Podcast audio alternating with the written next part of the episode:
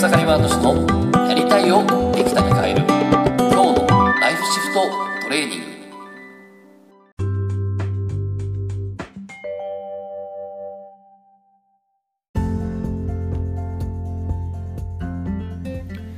おかげさまでエクサイマート氏です。今日はですね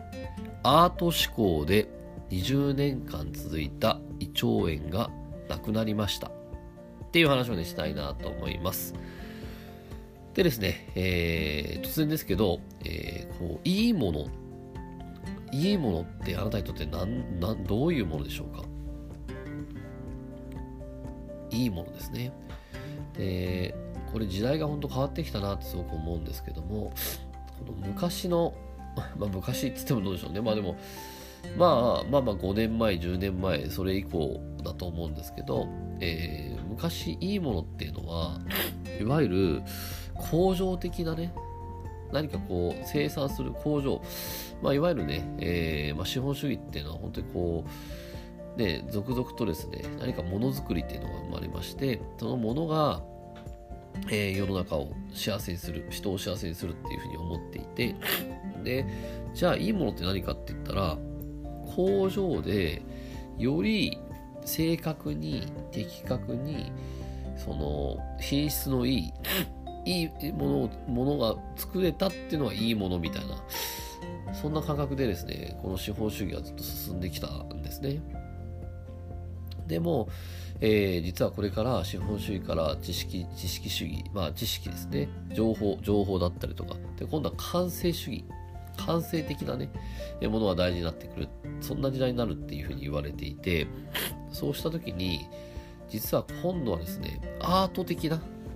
アート的ないいものっていう感覚がすごく重要になってくると思うんですね。でこの工場的な工場っていうね考え方とアートって考え方と全然変わってきてで、えー、この、ね、いわゆるこの、ね、完成主義っていうこのとこに行ってくるといいものっていう価値観変わってくるんですね。で何かというと、えっと、AI 時代ねこの要はスーパーコンピューターじゃないですけどこの AI っていうのはですねまあ、この AI も本当にこう人工知能ってこうどんどんどんどんですね人間的な考え方を、ね、すごく勉強してくるっていう勝手に勉強していくっていう驚異的なコンピューターですけどでもあの AI っていうのはその誰かに教わった正しさしか答えられないんですね。自分自身で想像するってことはなくって誰かが打ち込んだ誰かから教わったことはねすごい記憶能力でこうインプットできる。だから例えばこのねそうだなじゃあえっと孤独感って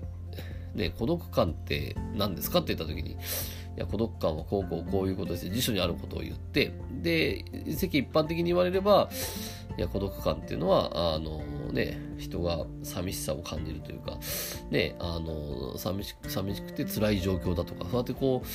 ね、ちょっと二元論でですね、悪的なね、悪い的なね、ことをね、多分この、ね、いわゆる世の中に世の中にある普通常識っていうものを答えられるっていうのが AI。でも一方で、じゃあそんな AI がいっぱいこの世の中に溢れてきたらどうなるかって言ったら、言ってしまえば、普通、いわゆる工場みたいにいいものを作りました。はい、じゃあそれコピーしていきますっていうふうに、えー、ただただその答えっていうのをですね世間一般的な常識な答えっていうのを、ね、ただ答えられる人って別にいらないわけですよ AI がやるんでそういう人は求められなくなってくるんですねそうした時に何かって言ったらまさにこのアート思考アート的な考えで、えー、今度は違いを作れる人違いに価値、価値を違い、違いの違いの価値を作れる人っていうのが、本当に求められてくるのかなと思いますね。例えば孤独、孤独って最高じゃんみたいな。ね、だって人間元来、えー、ね、本来人間っていうのは自分で人生を決めて、自分で、えー、決めて人生を作っていくもんだから、失礼しました。で、そういう、そういうもんだから、人間っていうのは、ま、ね、当然人と関わり合いながら生きていくけど、でも、本質は一人というこの一人という感覚ってのはすごく大事でで孤独感っていうのはえ孤独感を味わうことによってそしてそこからじゃあ自分はどうやって生きていきたいのかな。自分自身はどういうふうに、えー、幸せを作っていきたいのかなっていうふうにまさにここで自分と見つめ合って自己決定することによってそして自分で決めていくことによってで誰かに流される。なんかなんかね孤独感感じないで生きてたらそうねなんとなく人に流されて、えー、なんか人がやるから人がどうとかかだからとかって言ってですねこう自分自身の人生をいつの間にか忘れてしまったりするけど孤独感があるからこそ自分自身で本当はどう生きたいのかなっていうふうに本当に自分の人生を決めて、えー、いけるから当然その先ね、えー、そういった能力自分自己決定自分で決定するっていう能力を鍛えられたら、ね、仕事もきっとうまくいくしえー、自分自身の人生もうまくいってくると。まあ、こんなことよ。まあ、これ、ね、今勝手に言いましたけど、でもこんな考えです。これって、じゃあ辞書に載ってるかって言ったら載ってないですよね。で、その、言ってしまえば、え、孤独感で一般的には悪いもんだなと思ってるかもしれないけど、こういう見方もあるよねっていう一つのね、アイディアですけども。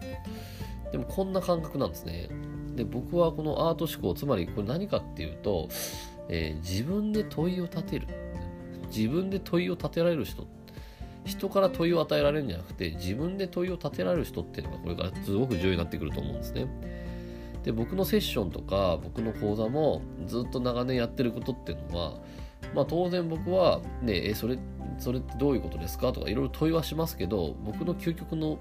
究極のね、えー、目指しているこ何かって言ったら目の前の人は自己決定感を取り戻すことで人はどうやったら自己決定感を取り戻すかって言ったら自分で問いを立てられる人になってそして自分で答えを出せる人それに対して今みたいに自分でこれはきっとこうだって答えを出せる人っていうのはそれが自己決定感がある状態だと思うんですね。で、えーまあ、そんなことずっとやってきたんだけど、で、まさに今ずっとやってるんですけど、つい先日ですね、えー、その、タオリセットセッションを受けた人がですね、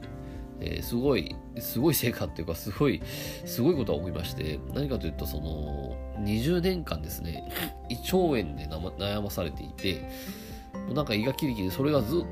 と続いてるっていうんですよね。それ20年間って相当ですよね。辛かったと思います。でもですね、なんとタオリセットを受けた後、そっからですね、気がついたらなんかですね、こう、胃が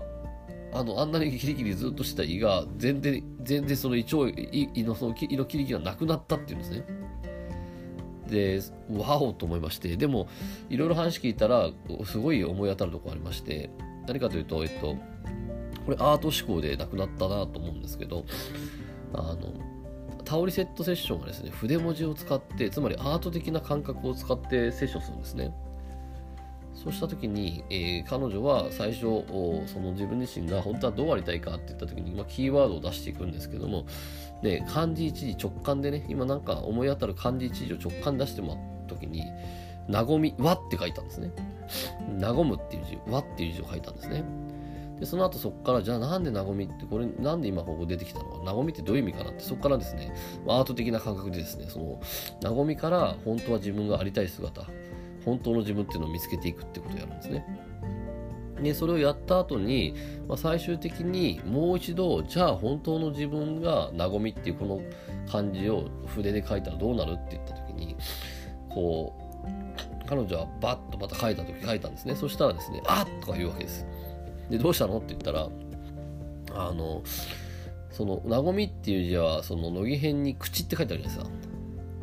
で、その最初書いた時に、この口ちっちゃいけど大きくしたいって言ってたんですね。これ仙台式の声です。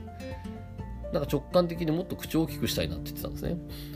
で、えっと、なんで口を大きくしたいのってとこ紐解いていった時に、実は自分自身は言いたいことを言えなかった、言えない、言えない、あいつしか本当に20年前ぐらいから言いたいことを言えなくなっていたと、まさにここなんですよね。言いたいことを言えなくなっていた。つまり胃が痛いっていうのは、胃って消化するところですよね。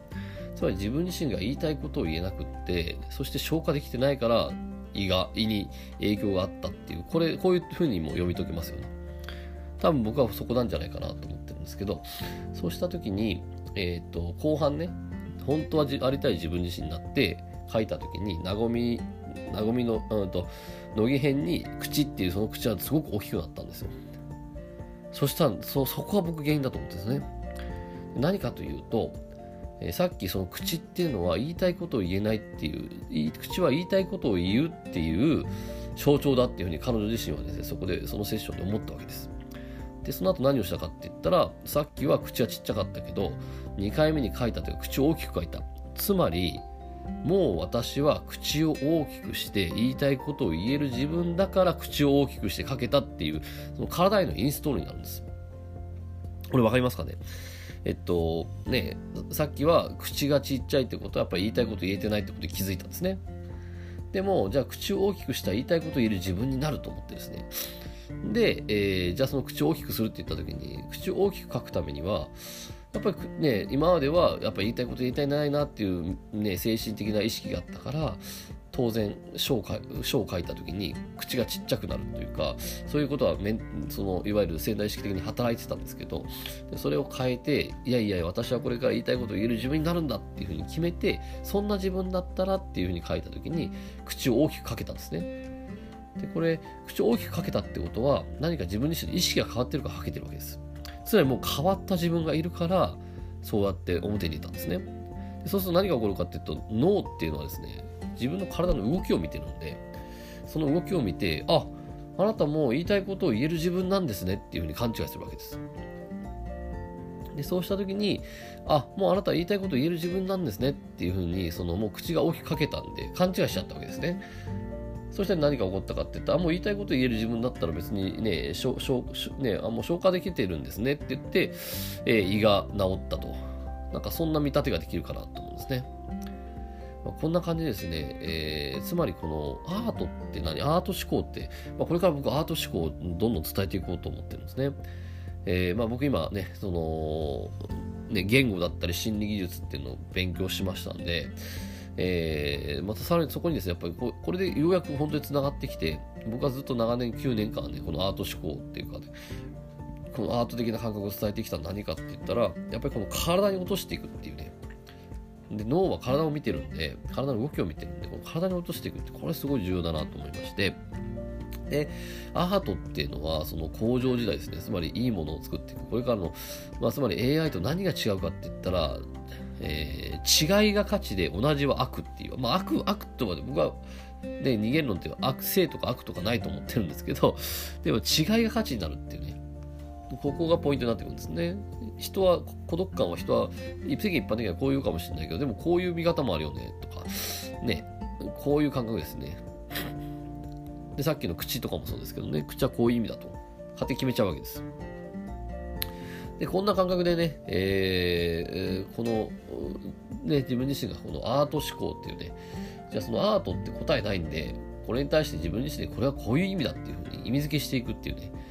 でそれも別に世間一般的な常識的な感じじゃなくて私はこう思うっていう。そしてもっと言うと私はこう決めていくみたいな感じですよね。でもっと言うとえ口って何だろうって口って何の意味があるんだろうってこれ問いかけですよね。自分への問いかけっていう新しい問いを作っていく。それに対して答えを作っていくってことをするとこうやってですね、あの、まさかのですね、こういう長年苦しんでた、えー、胃腸炎とかね、まあこれ、これが本当にね、これによって治ったか治ってなかったかって科学的な根拠はよくわかんないですよ。でも多分間違いなくこうでしょうね、と。もう完全に、その、ね、口という象徴と胃という象徴で繋がってたんで、これは間違いないなって僕は思うんですけど。こんな感覚になってくるんで、えぜひですね、自分自身の中でですね、問いを立ててみるっていうことですね。でそれとともに違いを作っていくってこの意識をすると、ステージシフトしていくかなと思います。それではですね、え本日も楽しんでいきましょう。ありがとうございました。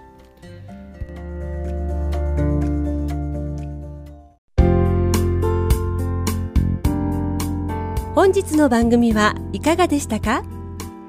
番組ではご意見ご感想をお待ちしておりますウェブ検索でひらがなで草刈正俊スペースポッドキャストと検索一番上に出てくる草刈正俊ポッドキャストページにアクセスその中にあるご意見ご感想フォームよりお送りくださいそれでは次回もどうぞお楽しみに。ありがとうございました。